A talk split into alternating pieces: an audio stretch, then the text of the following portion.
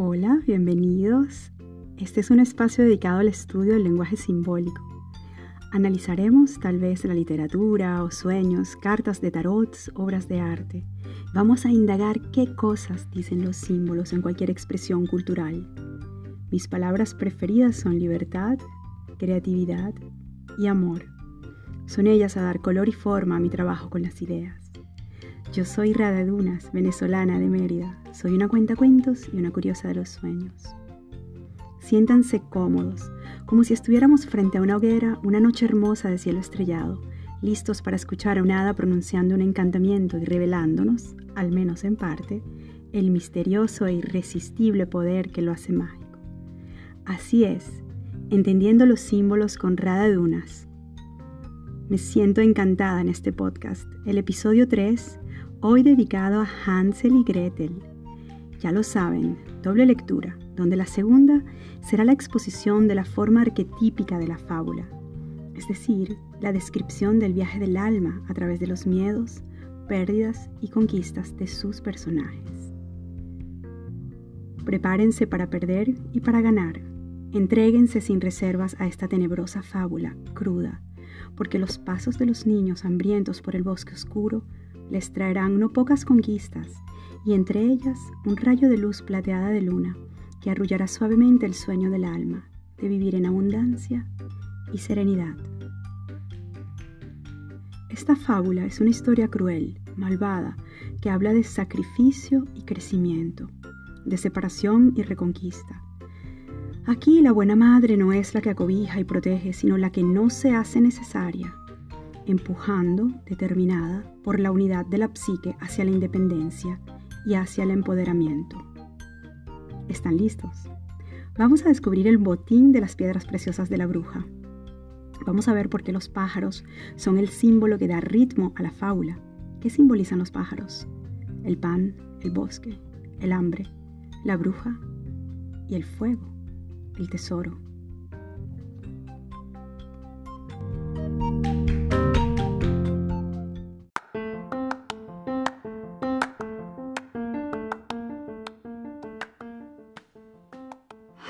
Y Gretel. Delante de un gran bosque vivía un pobre leñador con su esposa y sus dos hijos.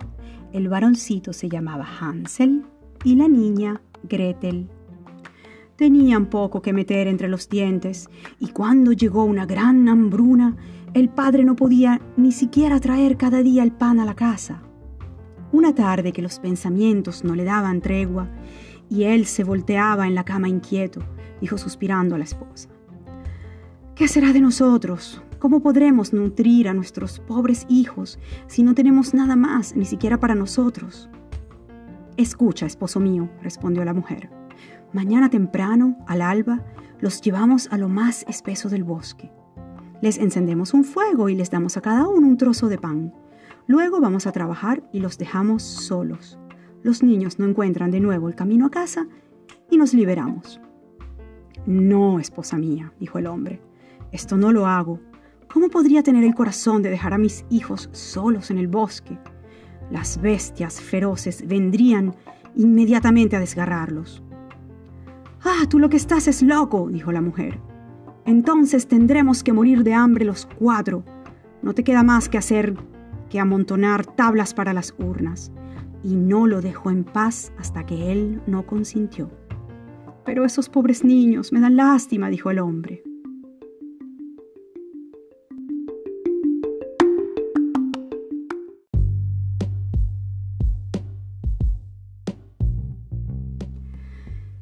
Tanta era el hambre que tampoco los niños podían dormir y habían escuchado lo que la madrastra decía al padre.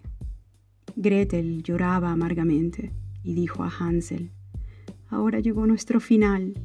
Cállate, Gretel, dijo Hansel. No te preocupes, yo me haré cargo. Y cuando los viejos se quedaron dormidos, se levantó y se puso su chaquetita, abrió la puerta desde abajo y se escabulló fuera. Brillaba clara la luna y las piedritas blancas delante de la casa reducían como moneditas nuevas.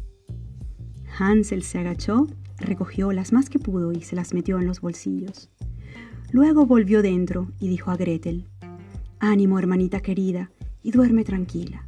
Dios no nos abandonará. Y se acostó a dormir.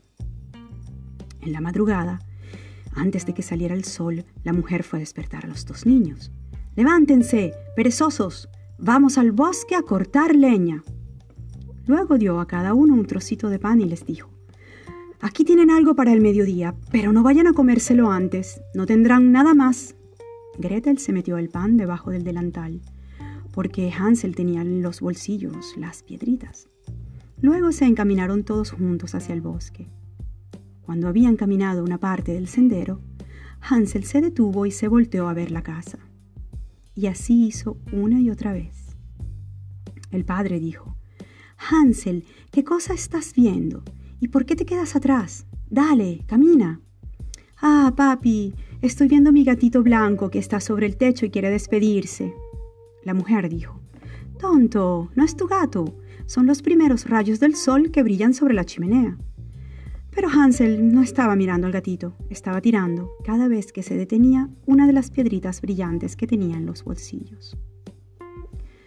Cuando llegaron a lo profundo del bosque, el padre dijo, Ahora recojan leña, niños. Quiero encender un fuego para que no se congelen.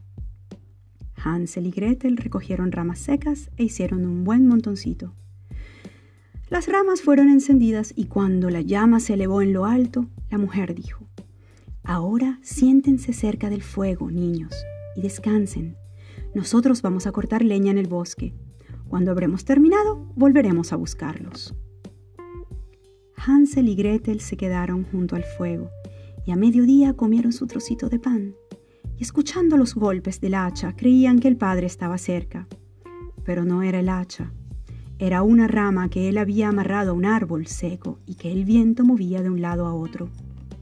Estaban allí, sentados un buen rato, y al final sus ojos se cerraron por el cansancio y ellos se quedaron profundamente dormidos.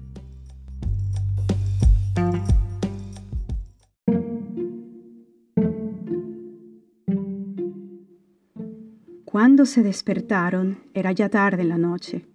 Gretel se puso a llorar y, dijo, ¿Cómo haremos para salir del bosque? Pero Hansel la consoló. Espera solo un poco, hasta que salga la luna. Luego podremos ver bien el camino. Y cuando salió la luna llena, tomó la mano de su hermanita y siguieron las piedritas que brillaban como moneditas nuevas y les indicaban el camino. Caminaron toda la noche y al amanecer llegaron a la casa del padre. Tocaron la puerta y cuando la mujer abrió y vio que era Hansel y Gretel, les dijo, Malvados, ¿por qué se durmieron tanto tiempo en el bosque? Creíamos que no querían volver más a casa. El padre, sin embargo, se alegró. Tanto le acongojaba haberlos dejado así solos. No pasó mucho tiempo y la miseria volvió a invadir la casa. Una noche los niños escucharon a la madrastra decir al padre, mientras estaba en la cama, Se ha de nuevo, comido todo. Queda medio pan y más nada. Los niños tienen que irse. Vamos a llevarlos más adentro aún en el bosque para que no encuentren el camino de vuelta. No tenemos otra salida. El hombre se sintió apretar el corazón y pensó, sería mejor que dividieras tu último bocado con tus niños. Pero cualquier cosa que dijese, la mujer no lo escuchaba, le gritaba y lo reprendía. Quien dice A tiene que decir también B, y como había cedido la primera vez, él tuvo que ceder también la segunda. Pero los niños estaban despiertos todavía y habían escuchado todo. Cuando los viejos se durmieron, Hansel se levantó nuevamente para ir, como el otro día, a recoger las piedritas. Pero la mujer había cerrado la puerta con llave y Hansel no pudo salir. Entonces consoló a su hermanita, diciéndole, No llores, Gretel, duerme serena, el buen Dios nos ayudará. Al amanecer, la mujer llamó a los niños a levantarse, les dio sus respectivos trozos de pan, pero eran aún más pequeños que la última vez. En el camino del bosque, Hansel lo desmoronó en el bolsillo y frecuentemente se detenía y tiraba una migaja en el suelo. Hansel, ¿por qué te detienes a mirar a tu alrededor? dijo el padre. Camina. Miro mi pichoncito que está sobre el techo y quiere despedirse, respondió Hansel. Tonto, dijo la mujer, no es tu pichoncito, son los primeros rayos del sol que brillan sobre la chimenea. Y Hansel poco a poco tiró todas las migajas de pan por el camino.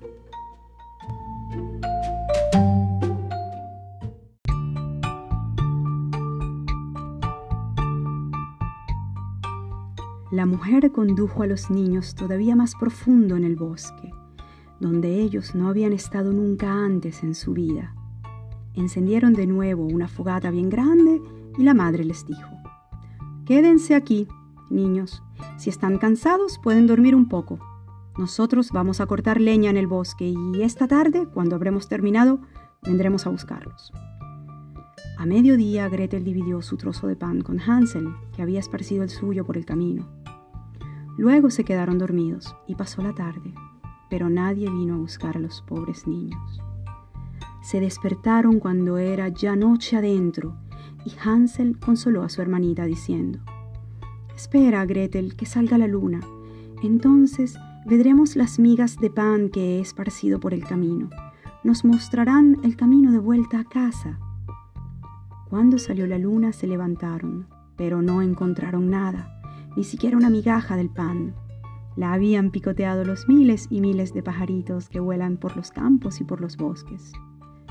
Hansel dijo a Gretel, Encontraremos el camino igualmente, pero no lo encontraron. Caminaron toda la noche y todo el día siguiente, desde la mañana hasta la tarde, pero no salieron del bosque y tenían mucha hambre, porque habían comido solo algunas bayas que encontraron en el suelo. Estaban tan cansados que las piernas ya no los sostenían. Se acostaron bajo un árbol y se quedaron dormidos.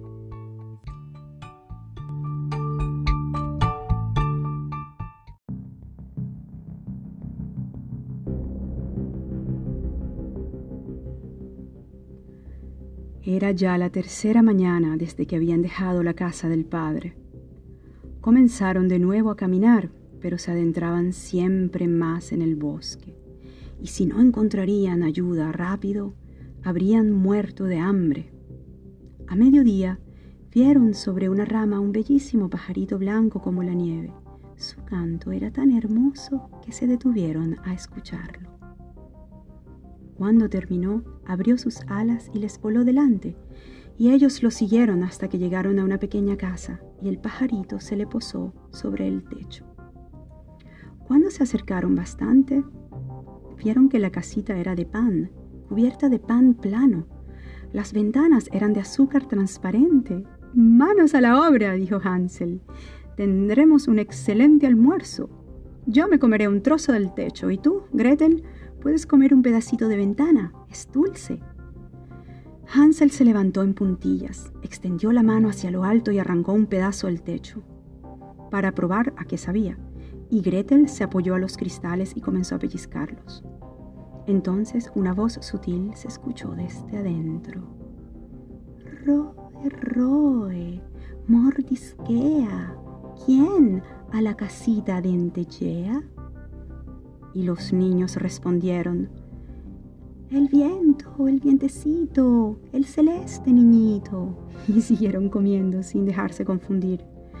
Hansel, a quien el techo le gustaba mucho, despegó un buen pedazo, y Gretel arrancó completamente un cristal redondo.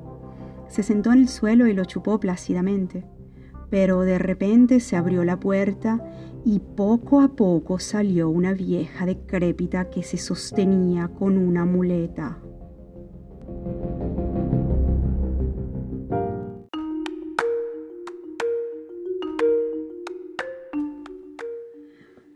Y Gretel se asustaron tanto que dejaron caer lo que tenían en las manos. Pero la vieja meció la cabeza y dijo, ¡Ah! Queridos niños, ¿quién los ha traído hasta aquí? Entren y quédense conmigo, no les pasará nada malo. Los agarró de la mano y los condujo dentro de la casita. Les fue servida una buena cena, leche, pancakes, manzanas y avellanas, Luego les fueron preparadas dos suaves camitas blancas y Hansel y Gretel se metieron a dormir. Les parecía que estaban en el paraíso. La vieja fingía ser buena. En realidad era una bruja malvada que perjudicaba a los niños y había construido la casita de pan solo para atraerlos. Cuando un niño caía en sus manos, lo mataba, lo cocinaba y se lo comía. Y ese era para ella un día de fiesta. Las brujas tienen los ojos rojos y la vista corta, pero tienen un olfato muy fino como los animales y perciben la cercanía de las criaturas humanas. Y cuando Hansel y Gretel se acercaron, ella sonrió con maldad y dijo insolente, Están en mi poder, no escaparán jamás. Bien temprano en la mañana, antes de que los niños despertaran, se levantó y cuando vio a Hansel reposar así, dulcemente, con las mejillas rosadas y redondas, murmuró entre dientes. Se volverá un delicioso bocado. Lo aferró con la mano reseca, lo llevó al granero y lo encerró en una jaula. Por más que gritó, no le hizo caso. Luego la bruja fue donde estaba Gretel, la despertó con un empujón y le gritó, Levántate, perezosa, Trae el agua y cocina algo bueno para tu hermano, que está en la jaula y debe engordar. Cuando estará rellenito, quiero comérmelo. Gretel se puso a llorar amargamente, pero fue completamente inútil. Tendría que hacer lo que la vieja bruja quería.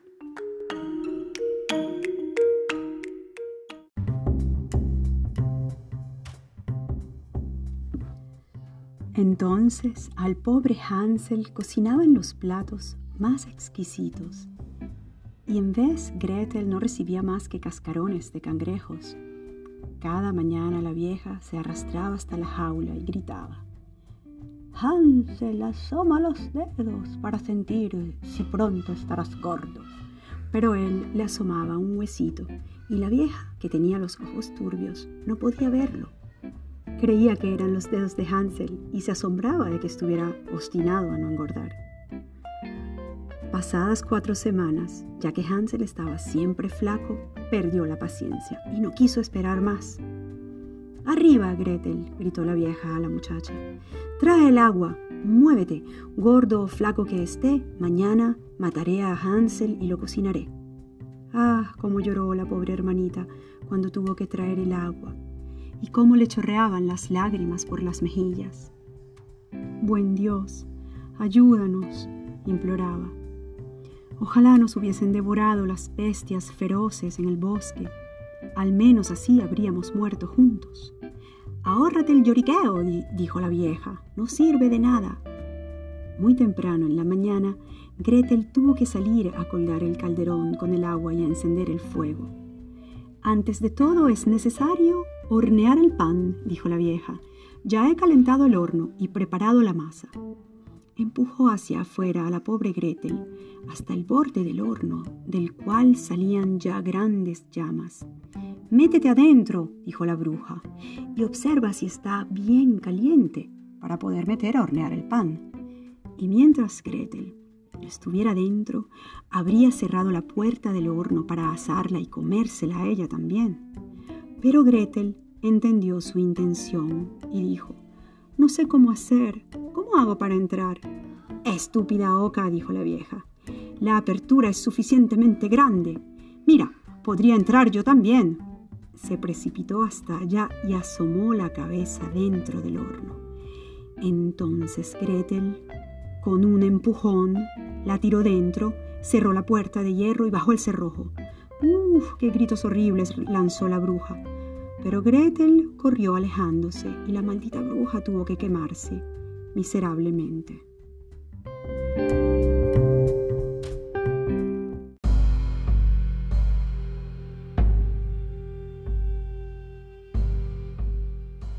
Gretel corrió de inmediato hasta Hansel, abrió la jaula y gritó, Hansel, somos libres. La vieja bruja está muerta. Entonces Hansel saltó hacia afuera como un pájaro cuando le abren la jaula. Con cuánta alegría se abrazaron, se besaron y dieron volteretas. Y como ya no tenían más nada que temer, entraron en la casa de la bruja y por todas partes habían baúles y cofres llenos de perlas y de piedras preciosas. Son mejor todavía que las piedritas blancas, dijo Hansel, y se metió en los bolsillos tanto cuanto les cupo. Y Gretel dijo, yo también quiero llevarme a casa un poco, y se llenó el delantal. Pero ahora vámonos, dijo Hansel, tenemos que salir del bosque de la bruja. Después de haber caminado un par de horas, llegaron hasta la orilla de un río inmenso. No podemos atravesarlo, dijo Hansel. No veo ni un puente ni una pasarela. Y no hay ni siquiera una barca, respondió Gretel. Mira, allá está nadando un ganso blanco. Si se lo pido, nos ayudará a pasar. Y gritó. Ganso hermoso, corre. Hansel y Gretel, ven aquí, socorre. Acompáñanos en este paso del viaje. Ningún puente atraviesa el río. Llévanos hasta la otra orilla sobre tu blanco plumaje. El ganso se acercó, Hansel se le subió sobre el dorso y pidió a la hermanita de sentarse a su lado. No, respondió Gretel, sería demasiado pesado para el ganso. Nos llevará uno por uno. Y así hizo el noble animal. Y cuando llegaron felices al otro lado, Después de un breve recorrido del camino, el bosque se les hacía siempre más familiar y al final distinguieron a lo lejos la casa del padre.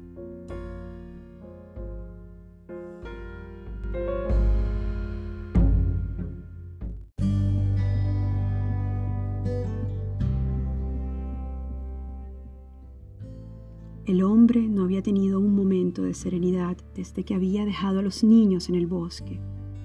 En vez, la mujer había muerto.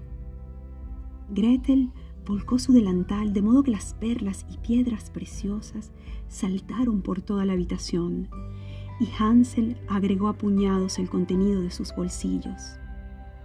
Así terminaron todos los problemas, y los tres vivieron juntos, felices y contentos. Ajá, mi fábula te conté. Allá arriba brilla la luna, Dale un mordisco que porta fortuna.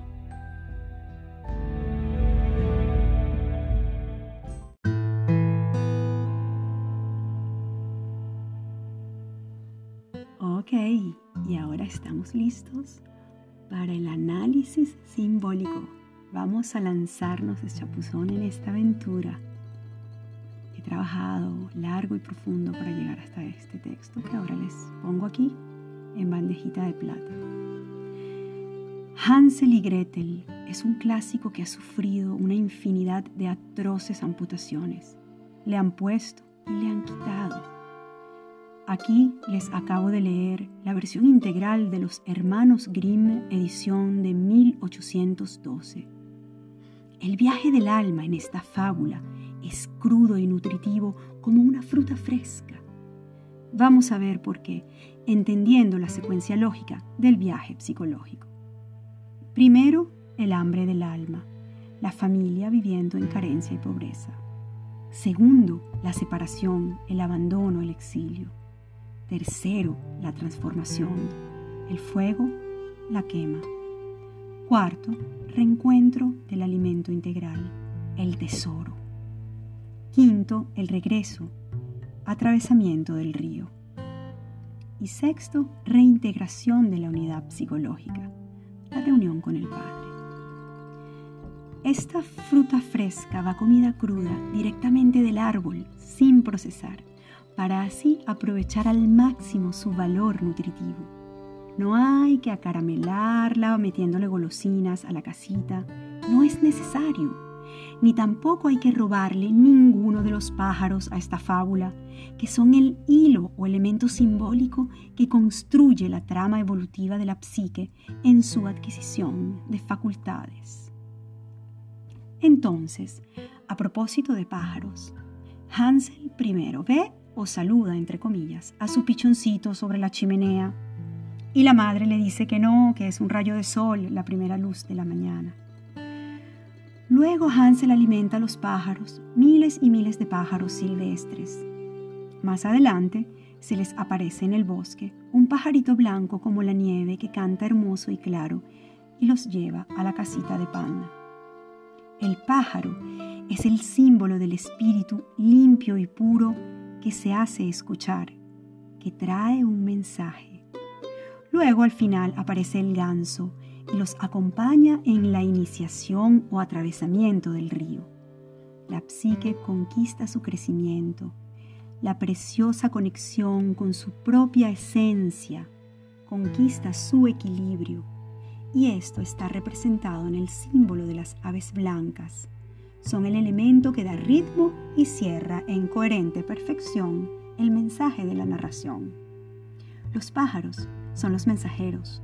Sus plumas escriben un mapa en el subconsciente y dejan en código secreto el camino que hará a los niños regresar a casa con los bolsillos y el delantal llenos de tesoros.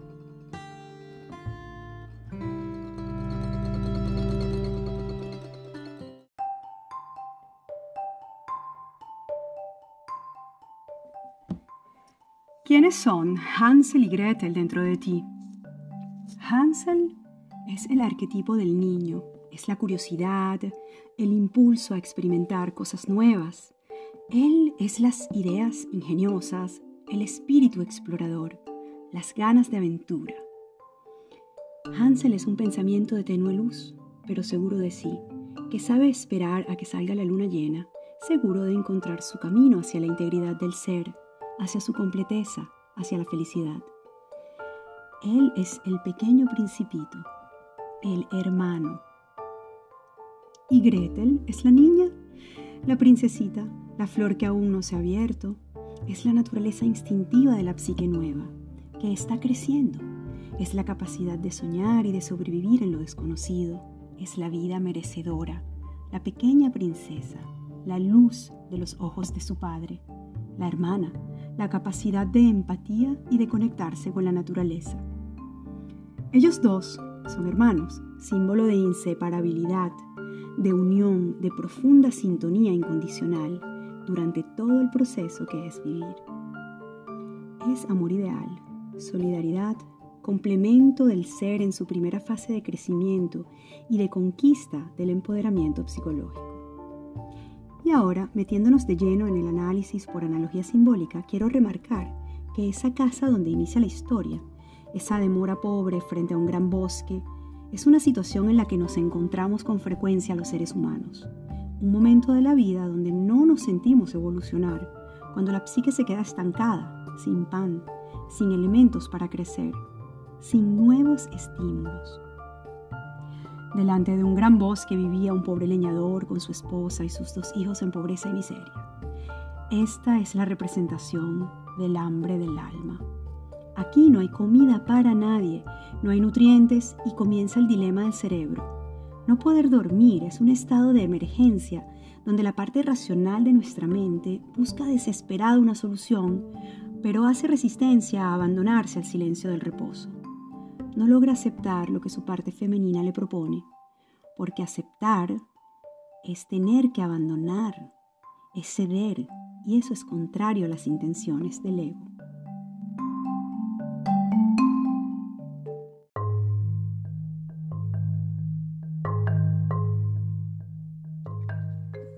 Abandonar a los niños es aparentemente como dejar de amarlos, pero muy profundamente es aceptar que la razón tiene un límite y que el instinto es la voz que sabe, la voz superior de la naturaleza. Es la vida la que conduce al ser a la evolución, a volverse fuerte y a crecer.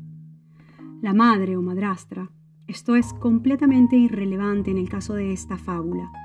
Creo que en varias fábulas las acciones que deben asumir la figura femenina son tal vez tan desgarradoras como definitivas y que es por ese amor a las madres naturales que las sacan del rol de las malas.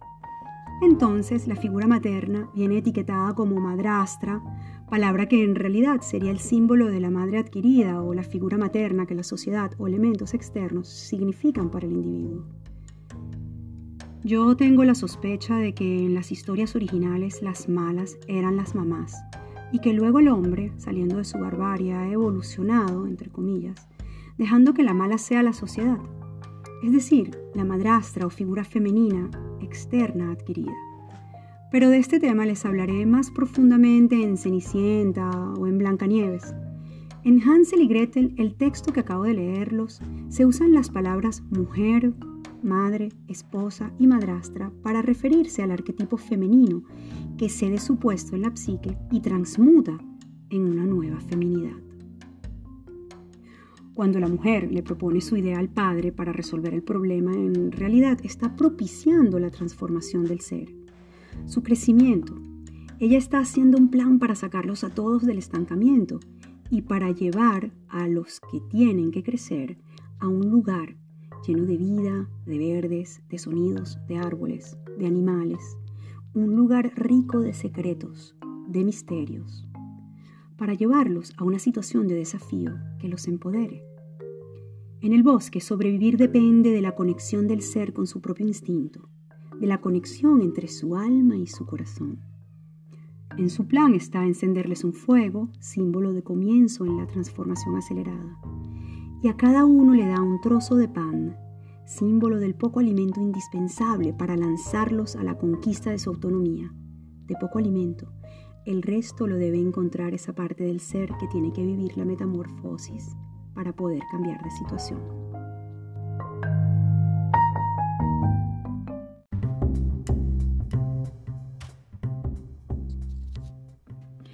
Luego el padre muestra resistencia, se niega a aceptar. ¿Cómo podría tener el corazón de dejar a mis hijos solos en el bosque?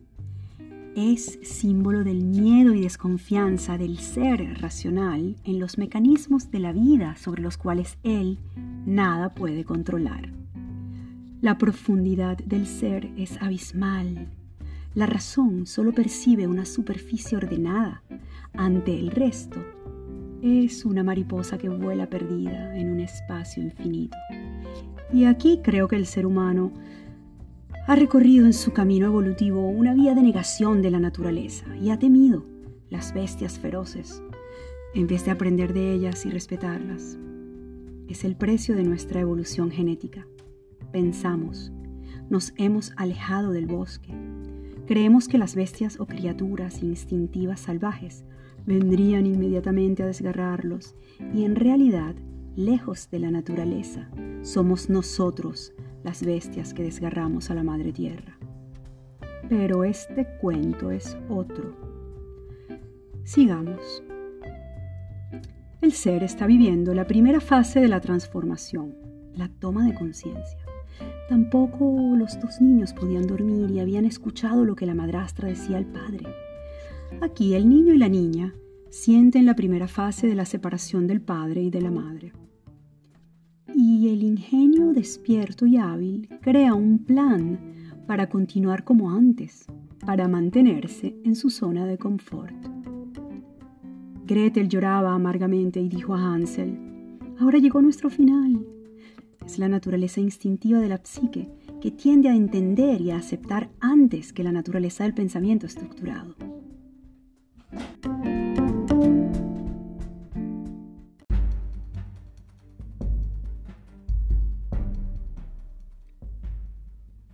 Cállate, Gretel, dijo Hansel. No te preocupes, yo me haré cargo. Y la mente racional, el niño creativo, trata de silenciar al sentimiento. Salir de casa solo con su chaqueta y buscar las piedritas mientras los padres duermen es la representación simbólica del primer gesto del nuevo hombre que está creciendo, de contacto con su tesoro interior.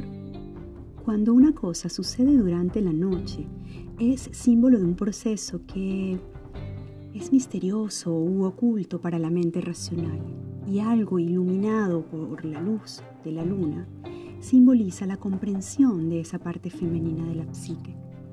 Ella, a su manera, con tenue luz ilumina el camino, muestra el tesoro al ser racional y lo conecta con las piedritas la promesa de valores importantes, piedritas brillantes como monedas nuevas. Brillaba clara la luna y las piedritas blancas delante de la casa relucían como moneditas nuevas. Hansel se agachó, recogió las más que pudo y se las metió en los bolsillos. Aquí, durante el sueño, la parte activa del ser confía en encontrar una solución saliendo de la casa. La casa es un símbolo de situación, es un contenedor, espacio temporal, donde el ser se nutre, comparte con la familia, se reposa. Es una demora de la que hay que salir para aprender de la vida.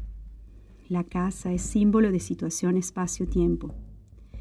Es un punto de referencia donde se nacía y se moría. Ahora estos dos pasos de la naturaleza, de la vida, han sido celados gracias al avance tecnológico de nuestra cultura, detrás de las puertas de vidrio de los hospitales. Pero para la mente arcaica, esa casa es aún casa, grota, útero, contenedor nutritivo, integridad. Es un lugar de gestación, de nacimiento y de muerte. Hansel sale de casa, Hansel nace, Luego volvió dentro y dijo a Gretel, Ánimo, hermanita querida, y duerme tranquila, Dios no nos abandonará. Y se acostó a dormir. Aquí el niño tranquilo entra en conexión con su voz interior racional, la que sabe que todo saldrá bien, no obstante las dificultades. No obstante, el Padre no provea con respuestas y es precisamente eso lo que empuja al niño a buscar sus propios recursos y soluciones.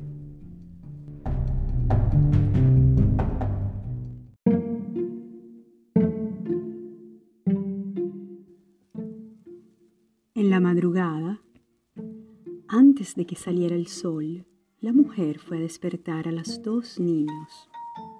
Levántense, perezosos, vamos al bosque a cortar leña. La leña es parte de los árboles cortada en trozos pequeños, que sirve como combustible para calentar el agua, los alimentos y el cuerpo.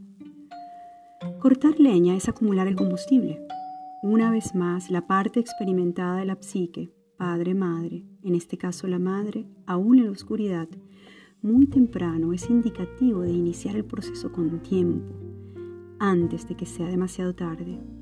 Luego la madre da a los dos niños un trocito de pan e instrucciones de administrarlo.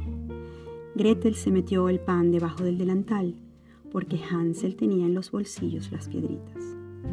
La vida merecedora de abundancia, la princesita, lleva durante el viaje el alimento para sí misma y para su mitad curiosa, activa y geniosa, el principito.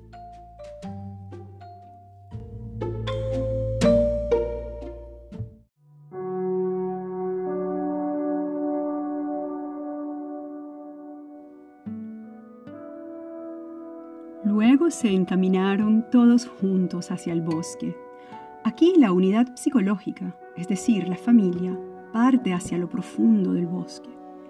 El proceso comienza con un viaje, viaje que es símbolo de cambio de situación. ¿Hacia dónde? Hacia el bosque, un lugar inhóspito.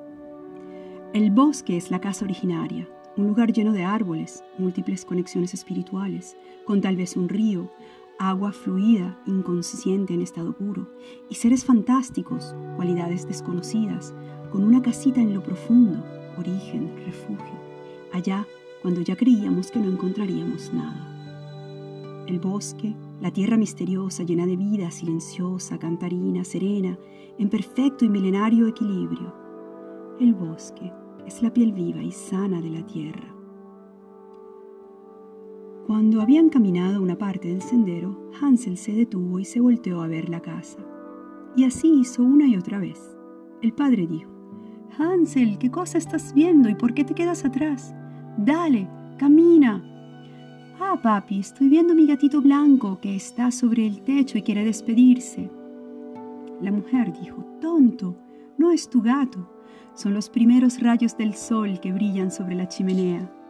Pero Hansel no estaba mirando al gatito, estaba tirando cada vez que se detenía una de las piedritas brillantes que tenía en los bolsillos. Aquí tenemos la descripción del proceso del desarraigo, ver hacia atrás, marcar el camino. Esto es natural del ser racional, una y otra vez. La luz sobre la chimenea es símbolo de la comprensión, promesa del fruto de la transformación. La luz nos permite ver y comprender. La luz del sol naciente al amanecer es indicativo de un proceso racional que tiene inicio y la chimenea es esa parte más alta de la casa que simboliza la actividad al interno, vida, fuego, interior, transformación de los alimentos, nutrición del ser. Hansel, que lanza las piedritas, es el cerebro que se aferra a mantenerse en su zona de confort. No sospecha que es, en el bosque, él con su hermanita, el que logrará sacar al padre de la miseria.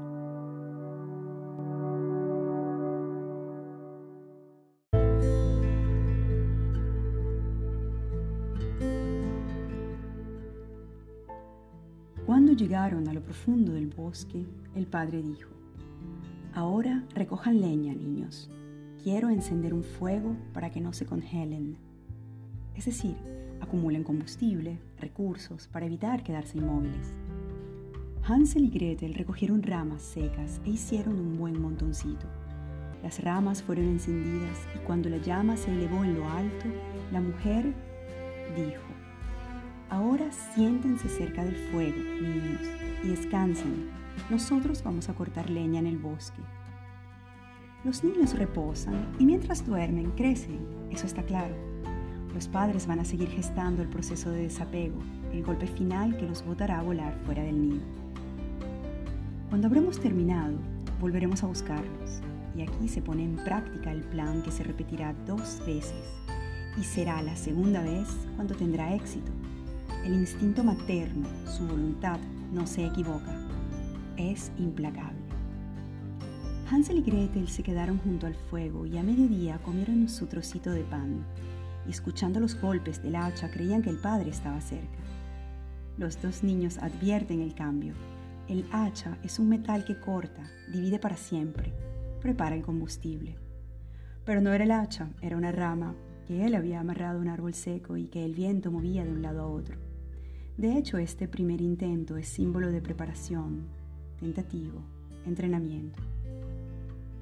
Estaban allí sentados un buen rato y al final sus ojos se cerraron por el cansancio y ellos se quedaron profundamente dormidos. Cuando se despertaron, era ya tarde en la noche. Gretel se puso a llorar y dijo, ¿cómo haremos para salir del bosque? Pero Hansel la consoló. Espera solo un poco hasta que salga la luna. Luego podremos ver bien el camino. Y cuando salió la luna llena, tomó la mano de su hermanita y siguieron las piedritas que brillaban como moneditas nuevas y les indicaban el camino. Esta escena es hermosa. Es un sueño donde la psique muy joven e inexperta adquiere confianza en sí misma y siguiendo piedritas o valores interiores fuertes, prometedores de riqueza, brillantes como moneditas nuevas, dan alivio y se comienza la lucha por el desapego de nuevo. Caminaron toda la noche y al amanecer llegaron a la casa del padre. Tocaron la puerta y cuando la mujer abrió y vio que eran Hansel y Gretel, les dijo, Malvados, ¿por qué se durmieron tanto tiempo en el bosque? Creíamos que no querían volver más a casa. El padre, sin embargo, se alegró, tanto le acongojaba verlos dejados así solos. Y aquí nos encontramos delante de una característica de la naturaleza durante el parto. El dolor es insoportable, pero da tregua para reponer energías y lanzarse de nuevo hasta cruzar el umbral del nacimiento.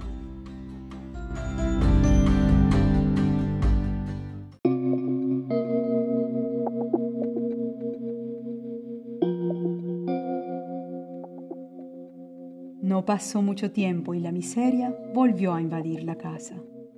Esta imagen contiene una clave en la lectura simbólica de la historia, en el proceso de desarrollo psicológico que es un reflejo de la vida.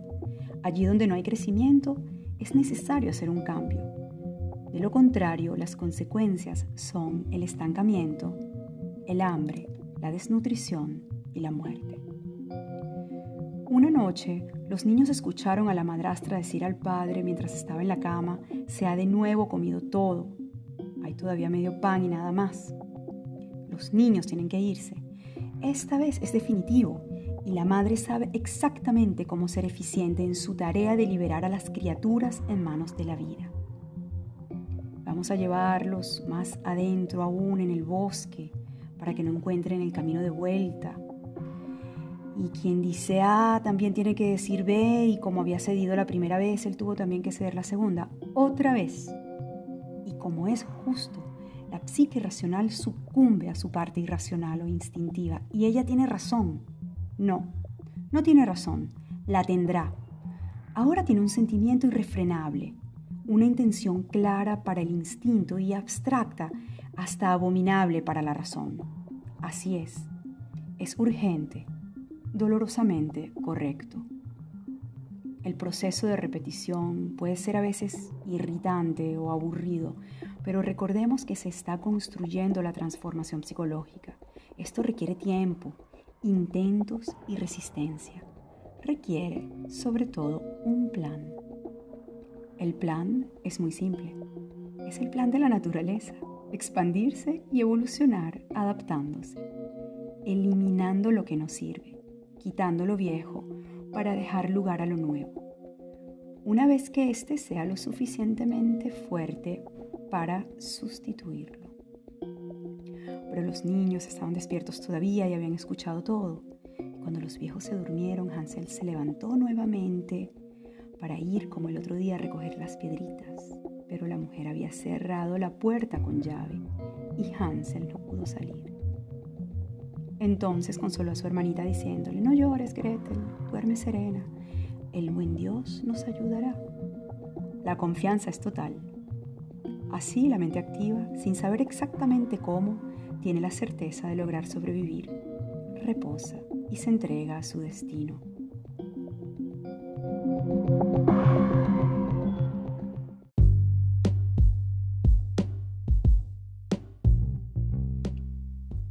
Al amanecer, la mujer llamó a los niños a levantarse. Les dio sus respectivos trozos de pan, pero eran aún más pequeños que la última vez. En el camino del bosque, Hansel lo desmoronó en el bolsillo y frecuentemente se detenía y tiraba una migaja en el suelo. Hansel, ¿por qué te detienes a mirar a tu alrededor? dijo el padre. Camina. Miro mi pichoncito que está sobre el techo y quiere despedirse, respondió Hansel. Tonto, dijo la mujer. No es tu pichoncito, son los primeros rayos del sol que brillan sobre la chimenea.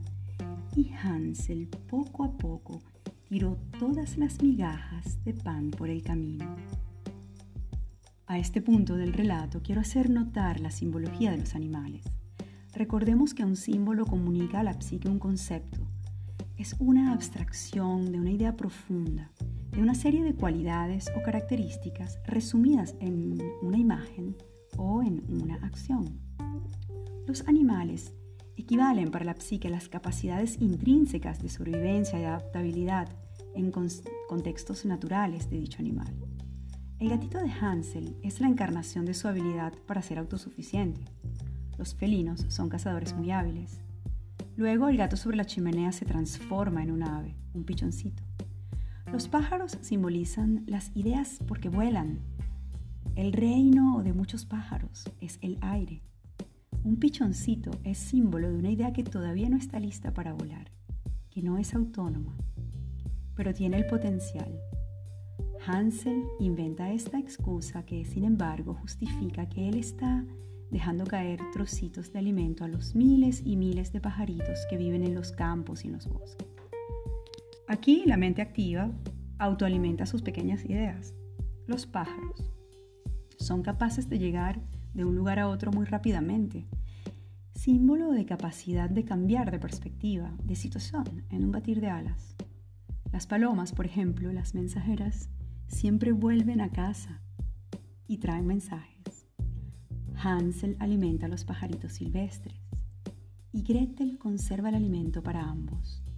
Lo femenino provee nutrientes, los conserva, los administra, mientras lo masculino se crea una perspectiva, busca soluciones. Recordemos, queridos oyentes, que estamos en un cuento de hadas. Aquí todo es real y todo es posible. Todo ocurre dentro de la mente, allí donde se ve y donde no se ve allí donde comprendemos y allí donde sin comprender aprendemos.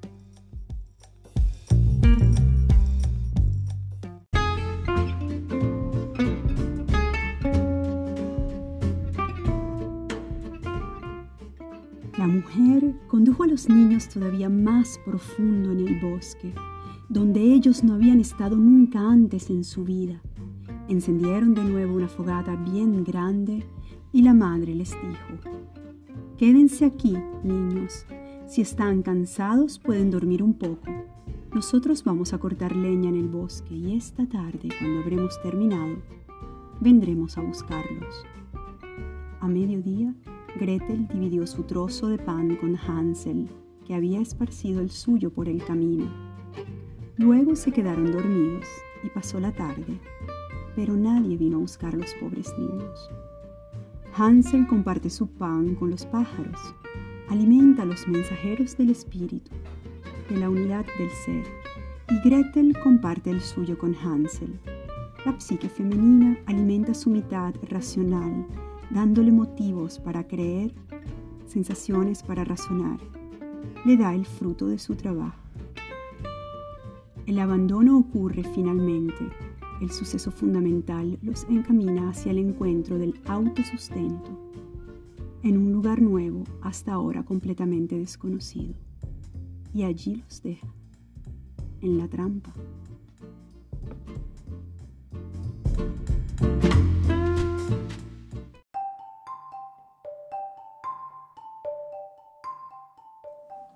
Se despertaron cuando ya era noche adentro y Hansel consoló a su hermanita diciendo, Espera, Gretel, que salga la luna, entonces veremos las migas de pan que he esparcido por el camino. Nos mostrarán el camino de vuelta a casa. Cuando salió la luna se levantaron, pero no encontraron nada, ni siquiera una migaja del pan. La habían picoteado los miles y miles de pajaritos que vuelan por los campos y por los bosques. Hansel dijo a Gretel, encontraremos el camino igualmente.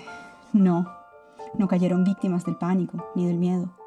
Caminar es meter en función la fuerza de nuestras extremidades inferiores y movernos. Avanzar es propiciar el cambio de situación con la fuerza de los músculos. Hansel y Gretel caminan juntos, juntos razón y sentimiento, acción e intención. Caminan día y noche, símbolo de actividad que tiene lugar en el cerebro en su trabajo por la sobrevivencia, en su camino hacia la conquista de habilidades que le permitan vivir feliz, serenamente, en equilibrio.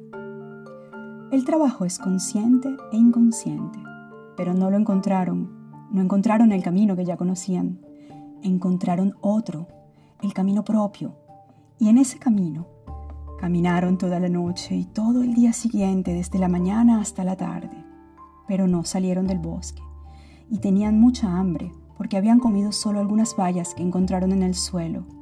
Estaban tan cansados que las piernas ya no los sostenían.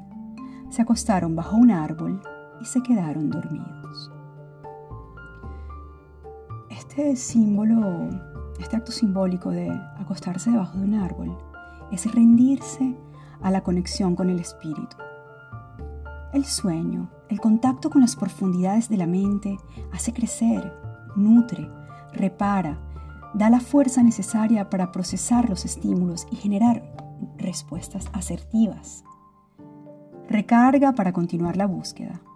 Comer algunos frutos que encontraron en el suelo es encontrar en la base el nutrimiento mínimo necesario para continuar el proceso en su parte más difícil.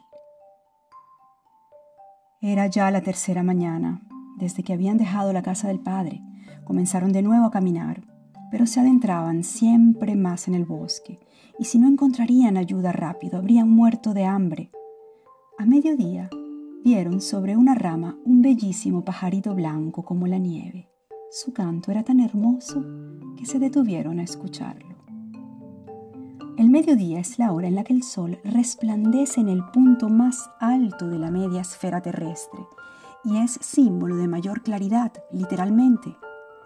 Luego de un prolongado transcurso ven el mensajero de esperanza, blanco como la nieve, imposible equivocarse, puro, claro, con un hermoso canto. No puede ser otra cosa que una señal de vida, de la vida. Su canto es un mensaje del Espíritu y ellos, con su persistencia y trabajo, han llegado hasta él, en lo más inhóspito del bosque, después de tres días.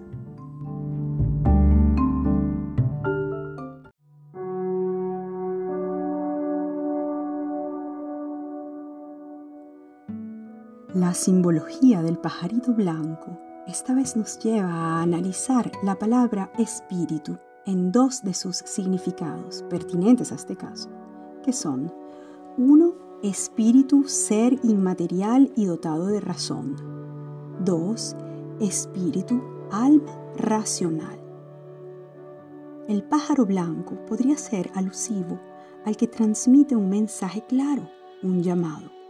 El pensamiento o la razón son eso es una decodificación de un mensaje abstracto de la mente irracional o subconsciente que viene abstraído en palabras, que toma forma.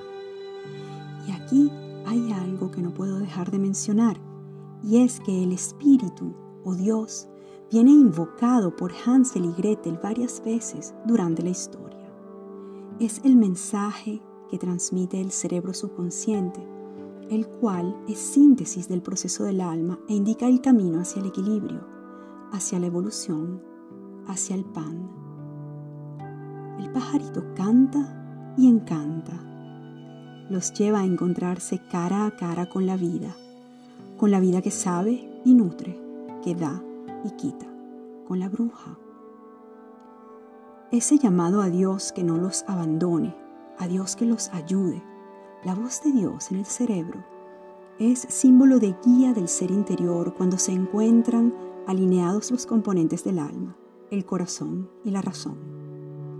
Así, todo fluye mágicamente. También la psique masculina o racional confía en el mecanismo de la entrega, de la confianza serena o desesperada que sea.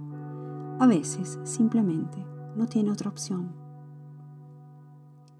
No puedo hacer menos que notar cómo en el lenguaje simbólico se repite varias veces un mismo mensaje.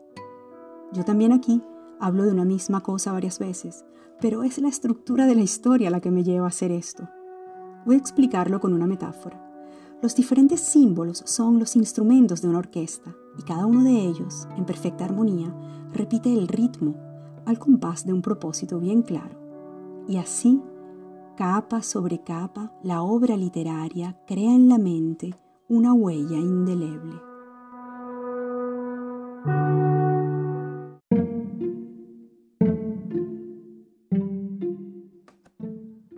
Cuando el pajarito blanco como la nieve terminó su canto, abrió sus alas y les voló delante. Ellos lo siguieron hasta que llegaron a una pequeña casa y el pajarito se le posó sobre el techo. En lo profundo del bosque se encuentra la casa originaria, dentro, muy dentro de nuestra psique, allá donde nunca hemos estado antes, pero de donde, de alguna forma, venimos, de las entrañas de la vida, de ese territorio tan misterioso, extraño y a la vez tan natural. La casita de pan fundamentalmente es una recompensa fantástica nos transmite un mensaje de algo extraordinario, mágico. Quien hace deporte sabe el resultado de luchar y seguir más allá de nuestros límites. Hay, sin embargo, algo de profundamente misterioso en una casa de pan en medio del bosque. Parece claro que sea una trampa, un desafío. El pan es un alimento procesado, hecho a base de cereales, agua y levadura simboliza un alimento listo después de un prolongado desarrollo. El pan es la unión de numerosas semillas maduras, símbolo de pequeños logros que se acumulan y se unifican. El pan es el resultado de los hábitos, es la representación simbólica del trabajo y es además su recompensa. Sí, el pan es la suma de numerosas semillas maduras y el amasado también es símbolo de totalidad. El pan es una síntesis, una reunión de los cuatro elementos. La tierra que nutre al cereal, el aire que lo poliniza, la luz del sol que lo madura, el agua que alimenta la planta y luego hace la masa y el fuego. El pan es un cuerpo, preciosa reserva de energía, su verdadero valor no tiene precio. La casa de pan es un símbolo doblemente impactante. Tiene un efecto fuerte en la psique porque remarca el sentido de una situación regenerante. Es casa y es pan. Es pan y es casa. Es como decir, una cama de plumas sobre las nubes. Pero esta es una trampa de la vida y aquí aparece ella, la vida bruja, que es su creadora. En esta nueva situación horripilante, el niño come deliciosos alimentos, pero no es libre, está enjaulado. Y mientras Hansel engorda miserablemente, Gretel encontrará trabajando el coraje para liberarse del sufrimiento, para liberar a Hansel y a ella misma de un triste destino. De aquí saldrán más fuertes las dos partes complementarias de la psique.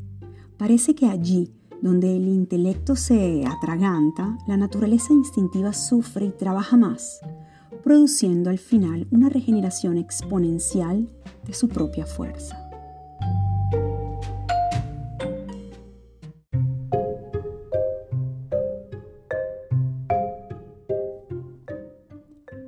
Hay algo en esta situación que no funciona, aparentemente. Aparentemente el intelecto para progresar necesita salir, explorar, obtener sus estímulos en libertad, ganarse el pan por el mundo. No estando ocioso y sedentario. Aparentemente, repito, la libertad es el alimento del alma racional. Es el verdadero alimento que nutre su espíritu. La libertad, sin embargo, comprendida desde una óptica más profunda, implica que para dejar libre la intuición hay que callar al intelecto. La libertad de Hansel es Gretel. Ella es la conexión con el mundo externo. La casita tiene también el techo de pan y las ventanas, las ventanas son transparentes y dulces, son símbolo de una visión serena y alegre y clara y de contacto con el mundo externo, repito. Hansel, a quien el techo le gustaba mucho, Despegó un buen pedazo y Gretel arrancó completamente un cristal redondo. Se sentó en el suelo y lo comió beatamente. Hansel come el techo, el componente de la estructura arquitectónica de la casa que nos aísla del contacto con el cielo. El ego, o parte racional, necesita delimitar para sentirse protegido. Y eso es, simbólicamente, el varón que come el techo de la casita. Es su parte favorita y Gretel, por su parte, prefiere un cristal de una ventana redonda. Es transparente y simboliza el poder de una visión nítida, el contacto con el mundo externo, con la naturaleza. Ese es el alimento de la psique femenina. Pero de repente se abrió la puerta y poco a poco salió una vieja decrépita que se sostenía con una muleta. Aquí la vida en su disfraz de bruja, maestra, enseñándonos una vez más con su inquietante versión decrépita y con un traje enferma. Con su aspecto velado de viejo, con olor a muerte, primero atrapa la psique con una falsa ayuda, pero es allí, en su falsedad, que está el descubrimiento de la verdad, y eso es valiosísimo. En realidad, el no parecer lo que es es una especialidad de la vida misma. Y cuántas veces la vida parece lo que no es. Hansel y Gretel se asustaron, dejaron caer lo que tenían en las manos. Y en vez la vieja los invita a comer y los reconforta con alimento y con una camita blanca. La vida aprieta pero no ahoga. La abuela buena existe y es real. De hecho, es ella la que crudamente llevará a la psique a dar su paso final de transformación completa. Esta bruja es benévola, solo por un día. Rápidamente se dinamiza el proceso. La realidad que representa el peligro del estancamiento viene sustituida por la bruja, quitando el lugar al reposo y a la felicidad. La vida le da un respiro a la psique agotada, solo uno, antes de concretar el proceso final que madurará en la muerte y el renacimiento.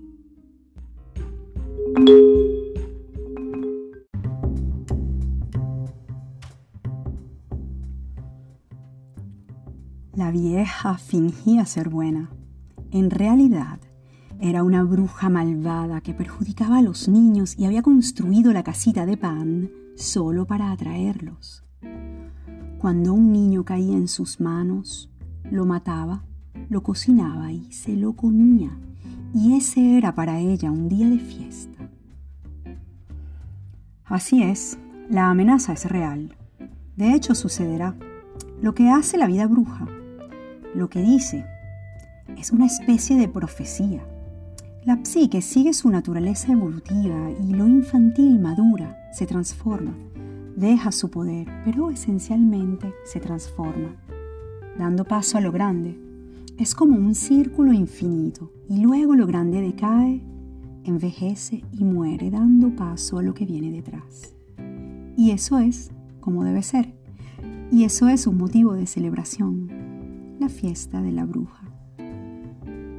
Las brujas tienen los ojos rojos y la vista corta, pero tienen un olfato muy fino, como los animales, y perciben la cercanía de criaturas humanas. Los ojos son símbolo de toma de conciencia.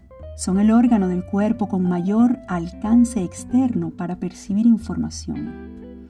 A través de la vista, a través de este sentido, el cerebro puede percibir información sobre eventos que tienen lugar a kilómetros de distancia. Es el sentido más penetrante y el rojo es el color con la frecuencia de onda más corta, la más acelerada. Los ojos rojos son por el contrario de tener la vista corta un símbolo de perspicacia, de gran capacidad y de sensibilidad, de aguda percepción. Cuando Hansel y Gretel se acercaron, ella sonrió con maldad y dijo insolente, Están en mi poder, no escaparán jamás. Esto es literal y es la magia de la vida. No se puede escapar cuando en lo profundo somos ya libres. Tampoco muriendo se escapa al poder transformación en vida de la vida. Así es el misterio que esta criatura posee, fino como el olfato. Sentido que manda información al cerebro sobre, substancias etéreas, sobre las características del alma. Un alma joven es alimento para la bruja, es el material con el que la naturaleza transformativa de la psique adquirirá nueva y poderosa vida.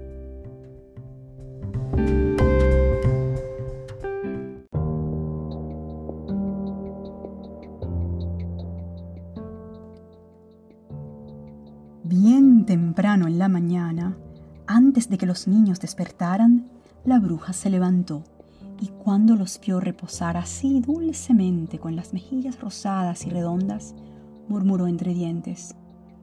Hansel se volverá un delicioso bocado. Lo aferró con la mano reseca, lo llevó al granero y lo encerró en una jaula. Por más que gritó, no le hizo caso. Despiadada y feliz, la bruja vida tiene sus mecanismos insólitos para generar vínculos infalibles en su misión. Nos recuerda el efecto que los niños hermosos producen, el estupor y el goce de la vida tierna, una fiesta bonita, es poesía ver las mejillas redondas de un niño mientras duerme. Desde ahora, el pequeño cazador de ideas de la psique, el sentido racional, curioso, ingenioso y en sintonía con las ideas, con los mensajeros del bosque, el que alimenta a los pájaros, el que busca cómo regresar a casa, desde ahora está en la jaula. La jaula es símbolo de inmovilidad, de una potencialidad latente. En la jaula el pobre Hansel es obligado a comer y basta. En el territorio salvaje de la vieja bruja vida, Hansel y Gretel por un mes juegan la dinámica que dará origen a la enérgica metamorfosis cruel y definitiva el intelecto se queda estancado, va silenciado, debe acumular energías y lo nutre su hermana, su parte femenina. Es como si la razón tuviera que silenciarse y en ese proceso de cautividad del ser racional, proporcionalmente la naturaleza instintiva del ser encontrase el espacio para trabajar. Y allí, en el silencio de Hansel, Gretel crea la llave que lo liberará es decir, una Gretel renacida, al comando, audaz. Este punto es piedra angular en la conformación de la estructura lógica del viaje del alma de la mano de esta fábula. Luego la bruja fue donde estaba Gretel, la despertó con un empujón y le gritó, Levántate, perezosa, trae el agua y cocina algo bueno para tu hermano que está en la jaula y debe engordar. Y cuando estará rellenito quiero comérmelo. Gretel se puso a llorar amargamente, pero fue completamente inútil. Tendría que hacer lo que la vieja bruja quería. Gretel acepta su destino y trabaja sola para nutrir a su hermano enjaulado. Llena de agua el caldero, es decir, ocupa el cerebro o contenedor medio esférico con el material del subconsciente, con agua. El agua simboliza el subconsciente porque sus cualidades son similares. El subconsciente toma la forma de su contenedor, cambia estado, se chorrea, se evapora, se congela y sobre todo es el caldo originario de la vida. Desde el punto de vista simbólico, veo que mm, la jaula es una situación en la que con la fuerza bruta es prácticamente imposible escapar. Un pajarito detrás de las barras de una jaula poco puede hacer para liberarse, a menos que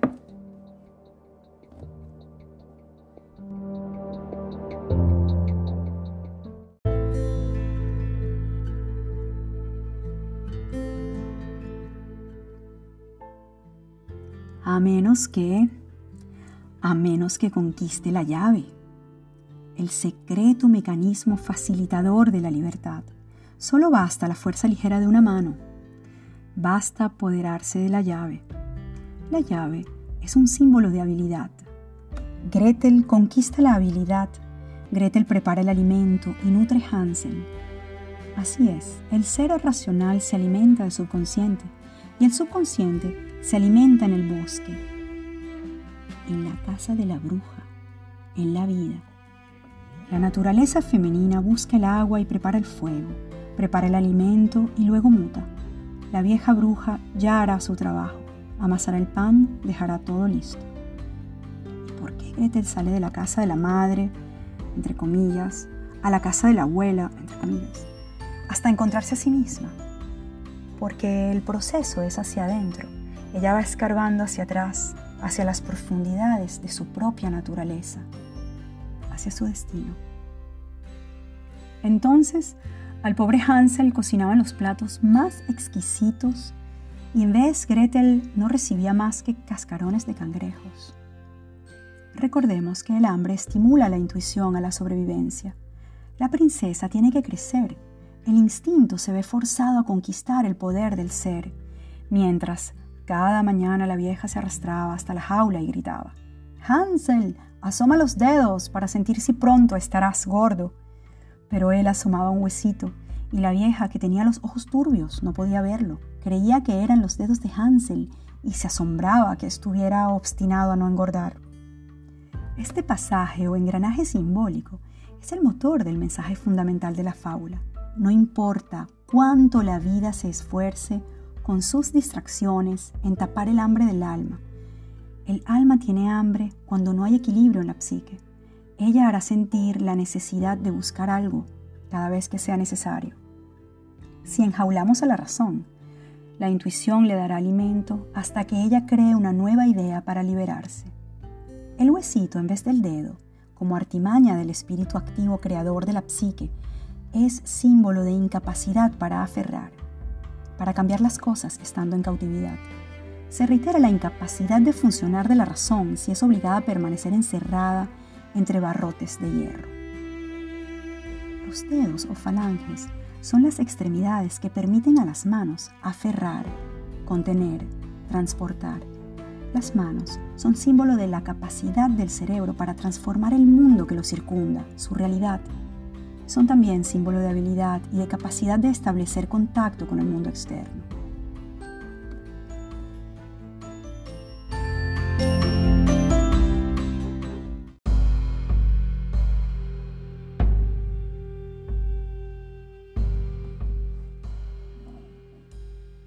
Pasadas cuatro semanas, ya que Hansel estaba siempre flaco, la bruja perdió la paciencia y no quiso esperar más. Arriba, Gretel, gritó la vieja a la muchacha. Trae el agua, muévete. Gordo o flaco que esté, mañana mataré a Hansel y lo cocinaré. Ah, cómo lloró la pobre hermanita cuando tuvo que traer el agua y cómo le chorreaban las lágrimas por las mejillas. Buen Dios, ayúdanos, imploraba. Ojalá nos hubiesen devorado las bestias feroces en el bosque. Al menos así habríamos muerto juntos. Ahórrate el lloriqueo, dijo la vieja, no sirve de nada. Las lágrimas que salen de los ojos de Gretel son la exteriorización de ese flujo de inconsciente que abre camino a la razón. El dolor de los procesos de mutación que significan crecer es inevitable y necesario. Es Él el que origina el punto de quiebre para la transformación definitiva. Las cuatro semanas son la representación del tiempo, un ciclo lunar. Las cuatro semanas son símbolo de un ciclo completo. Cuatro cuartos de hora hacen una hora. Cuatro estaciones hacen un año. Un giro de la Tierra alrededor del Sol. El cerebro en su complejidad ya entendió. El ser encontró una solución. El proceso maduró. Aquí el ciclo se ha de cerrar y cuando surge el sol es simbólicamente entender. El sol es la luz y el cerebro comprende cuando ve. Cuando Gretel entendió, tuvo que salir a colgar el calderón con el agua y a encender el fuego para preparar el golpe de escena clímax de la historia, o la esperada transformación final de la psique que tiene como protagonista la parte femenina. Ella prepara todo lo necesario para hornear el pan, bajo las instrucciones de la vieja que ya había calentado el horno y preparado la masa. Aquí se repite que todo está a punto. El trabajo está hecho. La bruja que empuja hacia afuera a la pobre Gretel hasta el borde del horno, del cual salían ya grandes llamas, es la vida que saca finalmente a la princesa y la mete delante de su fatal destino a menos que... Métete adentro, dijo la bruja, y observa si está bien caliente para poder meter a hornear el pan. Y mientras Gretel estuviera dentro, habría cerrado la puerta del horno para asarla y comérsela a ella también. Pero Gretel entendió la intención de la vieja. Pide ayuda y abre con ese gesto la posibilidad del destino para liberarse de lo viejo decrépito, de aquella parte instintiva que no es capaz de caminar por sí sola y va apoyada sobre un bastón. Preda de su impaciencia, la bruja se precipitó hasta allá y asomó la cabeza dentro del horno, dándole a Gretel la posibilidad de liberarse de ella con un empujón.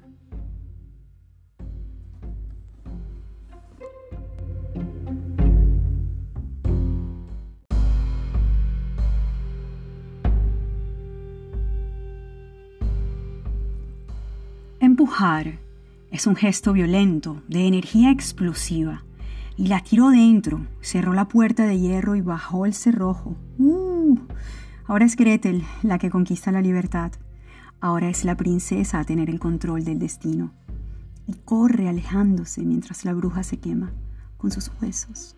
Se quema también la actitud de inocencia y víctima de la. Ahora ella es guerrera y es libre Gretel corrió de inmediato hasta Hansel, abrió la jaula y gritó, Hansel, somos libres. La vieja bruja está muerta. Aquí la bruja sale de la historia.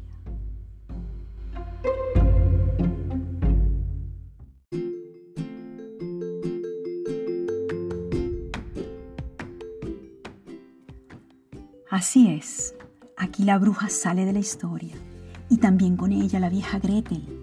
La niñita indefensa ahora es merecedora de libertad y de abundancia. De hecho, como ya no tenían más nada que temer, entraron en la casa de la bruja y por todas partes había baúles y cofres llenos de perlas y de piedras preciosas. Hansel se metió en los bolsillos tanto cuanto le escupo y Gretel también se llenó el delantal. Los dos han crecido y han resuelto el problema del padre. Ahora son ricos.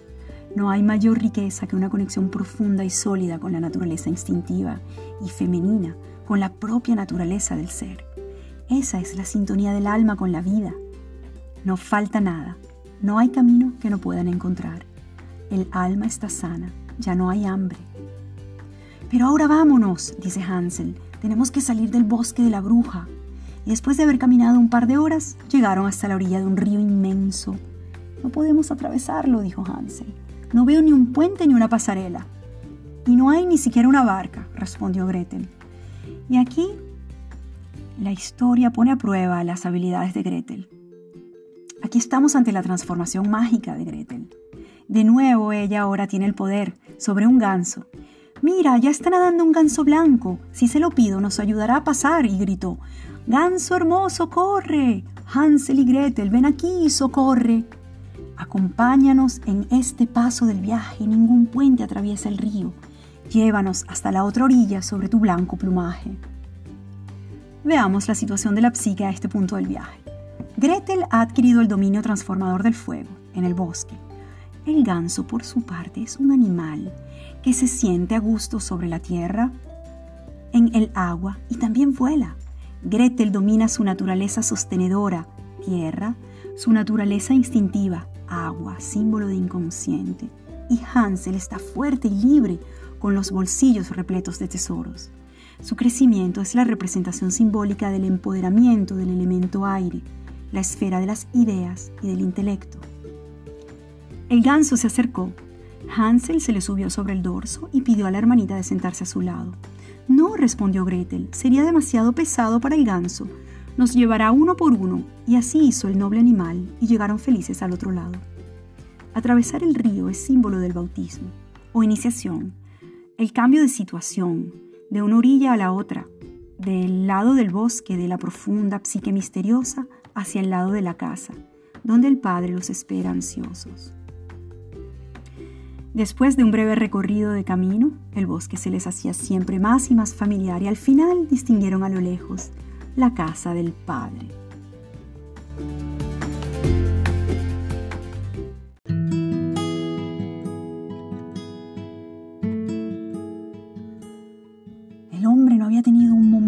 serenidad desde que había dejado a los niños en el bosque. En vez, la mujer había muerto. Y esto me hizo pensar, ¿por qué murió la madre?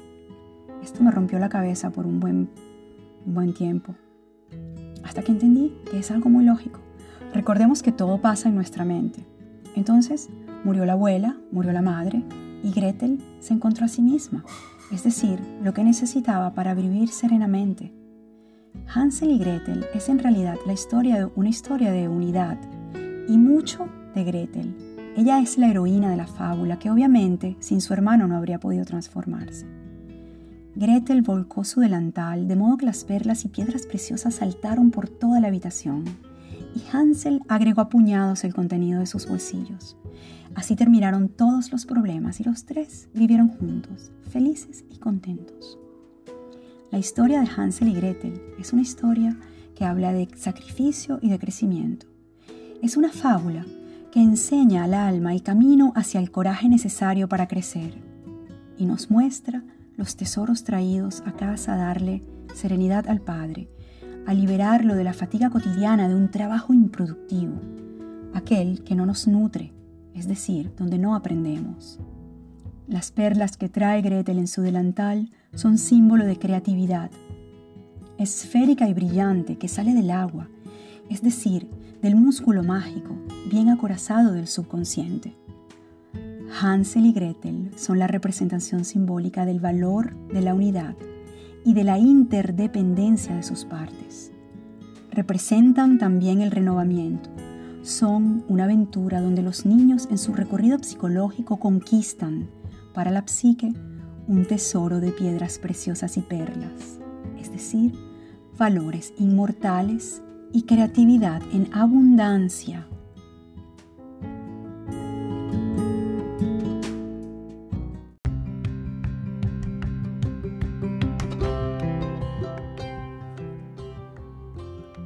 Con esta interpretación simbólica de las perlas, ideas brillantes, largo tiempo forjadas en el músculo interno del agua, con las perlas, ideas completas e íntegras. Tal es la simbología de la esfera producida en el interior de las ostras. Me despido feliz. Gracias por haberme acompañado hasta aquí. Los esperaré de nuevo para aprender un poco más el lenguaje fascinante y universal de los símbolos. En el próximo episodio les haré la lectura simbólica del deseo de dinero. Indagaremos por qué creemos que el dinero nos hará más felices o que nos ayudará a ser felices. ¿Por qué creemos que la riqueza sea sinónimo de felicidad? Soy Rada Dunas y aquí estaré próximamente. Gracias por escucharme.